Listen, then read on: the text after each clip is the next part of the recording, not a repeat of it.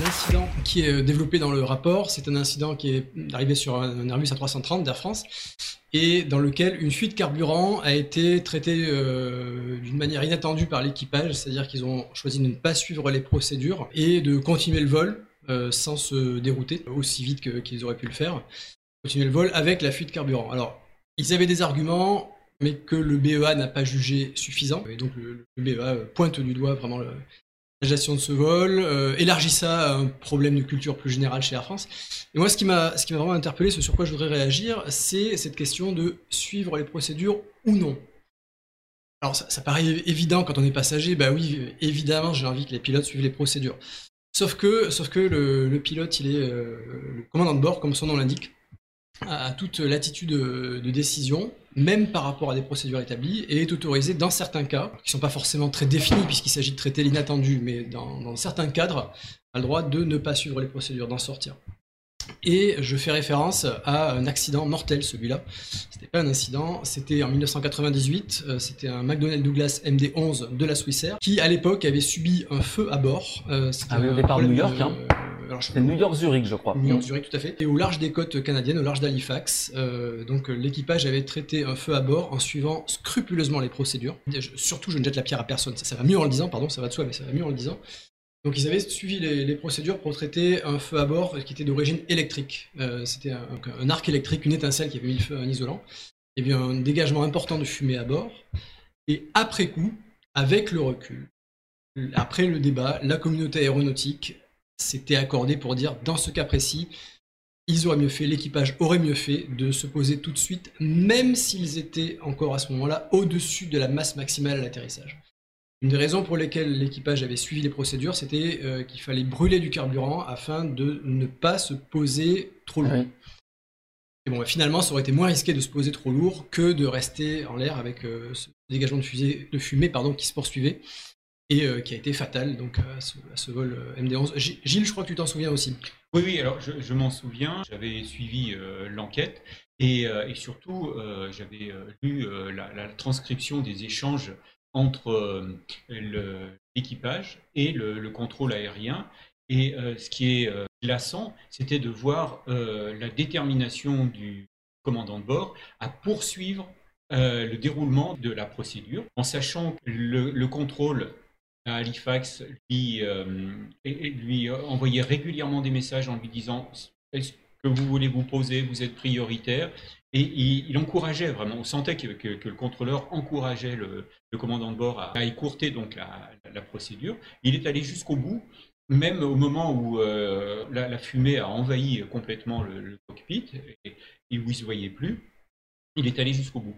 Et alors, ce qui ressort de, ce qui est ressorti de, l'enquête, c'est que le commandant de bord était sans doute euh, influencé par une, une, décision qui avait été prise quelques semaines plus tôt au sein de la compagnie Swissair, où un, un autre commandant de bord, aussi un, ancien comme lui, avait été, euh, avait fait l'objet de, alors je ne sais pas si c'est un blâme, je ne sais pas comment on dit, euh, la Suissaire, hein, on a un représentant suisse sur le plateau, mais euh, la compagnie avait sanctionné un, commandant de bord qui s'était posé à la masse maximale, c'est-à-dire donc au-delà de la, masse autorisée pour, pour, se poser, euh, parce qu'il avait jugé qu'il y avait un problème à bord, donc il était venu se proposer, et juste après le décollage. Et il avait donc endommagé euh, l'avion. Donc sans doute, ce qui ressort du rapport d'enquête, le, commandant de bord voulait être irréprochable et euh, ne pas faire l'objet d'une remontrance, d'un blâme. Et donc, donc il est allé au bout de la, de, de la procédure. J'aurais aimé faire réagir Renaud si tu as un petit mot à dire. Juste avant, je voulais préciser euh, qu'une voie d'amélioration suggérée, recommandée par le BEA, c'est l'utilisation d'outils qui permettent de rejouer facilement le vol. Ces outils arrivent. Il y a des compagnies qui commencent à les utiliser.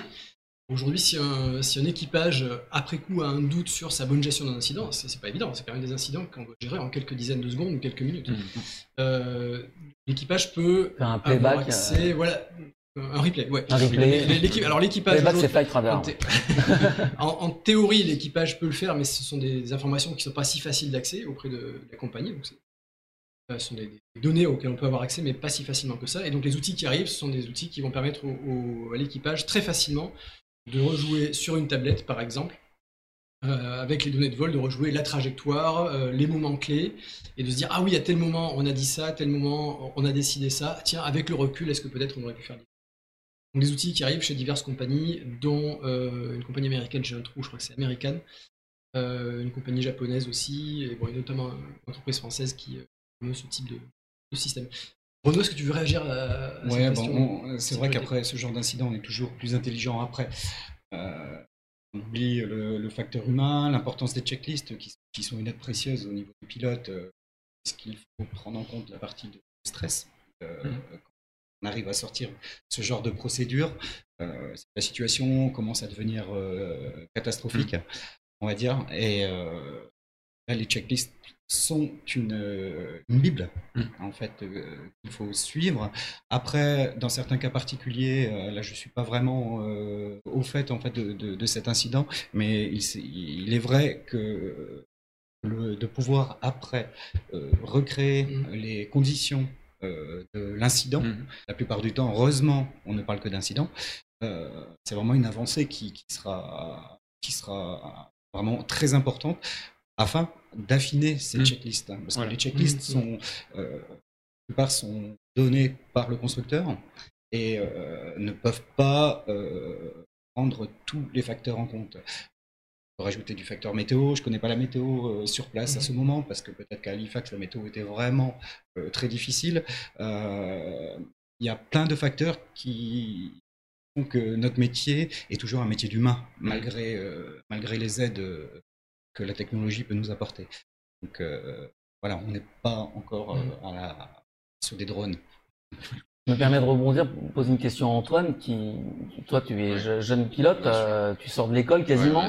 Comment ça se passe dans la pédagogie, ça, justement? On vous apprend à appliquer les procédures à la lettre, la part de l'humain, comment vous l'abordez en Comment vous l'avez abordé, ça? La plupart du temps, en fait, il y a deux types de cas, mais on va dire qu'il y a des pannes qui vont être... ça dépend de l'urgence, on va dire. On va dire qu'on va avoir des pannes qui vont être, euh, devoir être traités avec euh, la mémoire, en fait. C'est comme une musique qu'on répète en permanence, c'est-à-dire que dès qu'il y a une panne, typiquement, nous, on volait sur des bimoteurs. Et donc, en fait, euh, il y a une notion de passage au drapeau de l'hélice du moteur. Bref. Pour faire court, si on réagit pas assez vite, en fait, l'avion ne peut plus voler en palier. Donc là, en fait, c'est vraiment des. Enfin, je m'en souviens encore, contrôle, puissance, traînée, traitement. C'est vraiment un truc qu'on apprend par cœur pour traiter ce genre de panne. Et après, il y a le deuxième cas, où là, ça va être une panne qui va être pas mineure, mais qui va être un, peu moins importante, on va dire, ou on va pas jouer sur euh, la suite du vol en tout cas, ou euh, dans une autre manière. Et donc là, à ce moment-là, là, ce qui est vraiment demandé, et euh, c'est là où on peut se faire avoir en piège justement en école, c'est ben, ok, t'as une panne, première chose, on sort la checklist. J'essaie pas d'inventer des choses, etc. Une fois qu'on sait ce que c'est, il y a un voyant qui s'allume. Ok, typiquement, on volait sur des Cessna, il y a un truc assez connu, c'est parfois la surtension en fait dans le système. Bah là, en fait, Cessna a une checklist fait pour. Et donc, l'objectif, ben, c'est je sors ma checklist, je suis le truc et je me jette pas tête bêche euh, à essayer de réparer. Bon, bah, j'enlève le Non, en fait, c'est vraiment, euh, me mettre dans la checklist et ensuite, euh, je déroule. Et c'est l'erreur que tout le monde fait dans le début. première, premier ou deux, troisième vol où on commence à gérer les pannes, bah, il pose la panne. Ah ouais, mm. bah, je pense que c'est ça. Et il nous tape avec la checklist. Non. Et se fier à l'instinct, on vous l'enseigne ça, l'instinct? Jack Cream dit, dit toujours il faut savoir piloter son crash. Bon. En vrai, euh, sur, certains, sur certaines notions, puisque effectivement, euh, bon, les checklists sont, sont, importantes, mais sur certains points, euh, ça reste un peu flou là. Effectivement, il y a aussi un instinct, mais de réfléchir intelligemment et surtout, alors moi j'ai fait pas mal de vols solo, enfin entre guillemets où j'étais censé être équipage unique, mais ben, en MTC on nous apprend beaucoup ça, aussi de partager l'information et de Donc, réfléchir. MCC c'est quand, quand l'équipage comprend plus d'une personne. C'est ça. voilà. Et oui, ouais, effectivement, ouais. Et multi-crew coordination, c'est une formation justement on fait on apprend à bosser en équipage. Mmh. Comme l'équipe de Jumpseat. Ouais, voilà, c'est ça. donc, on apprend à bosser en équipage. Et là, il y a deux règles. Donc, bah, en fait, euh, bosser à deux et, travailler la, réflexion ensemble. Et il y a une phrase qu'ils utilisent quand on fait la formation qui s'appelle Use all available resources. C'est-à-dire utiliser toutes les ressources possibles. Et donc là, bah, effectivement, ok, bah, j'ai pas la faute dans le curage, je vais chercher dans le manuel d'avion. Et ensuite, on déroule au fur et à mesure et on essaie d'utiliser toutes ces connaissances. Et bah, l'instinct en fait partie hein, à un moment donné aussi. Alors, euh, on peut euh, encourager nos, les viewers à, faire, c'est de revoir le film Sully. Exactement. Puisque, tout, eh le, tout l'objet du, film, c'est la, mise en cause de l'équipage qui, a, pris une décision qui est contraire aux procédures. Donc, le film Sully qui est sur le miracle de la baie de l'Hudson, donc cet Airbus qui perd ses deux moteurs à cause d'une collision aviaire. C'est ça. Et qui se pose dans la baie de l'Hudson. Et qui et, l'équipage sauve, sauve ainsi tous ses passagers alors que la procédure un demi-tour, hein, indiquait à faire effectivement un demi-tour pour revenir mmh. se, poser. Et là, qui était inapplicable dans ce, cas précis, qui était selon le, commandant de bord et puis mmh. effectivement euh, selon aussi euh, tous, les, tous, les, experts. Mais bon, Clint Eastwood a fait un très bon film sur le sujet. Mmh.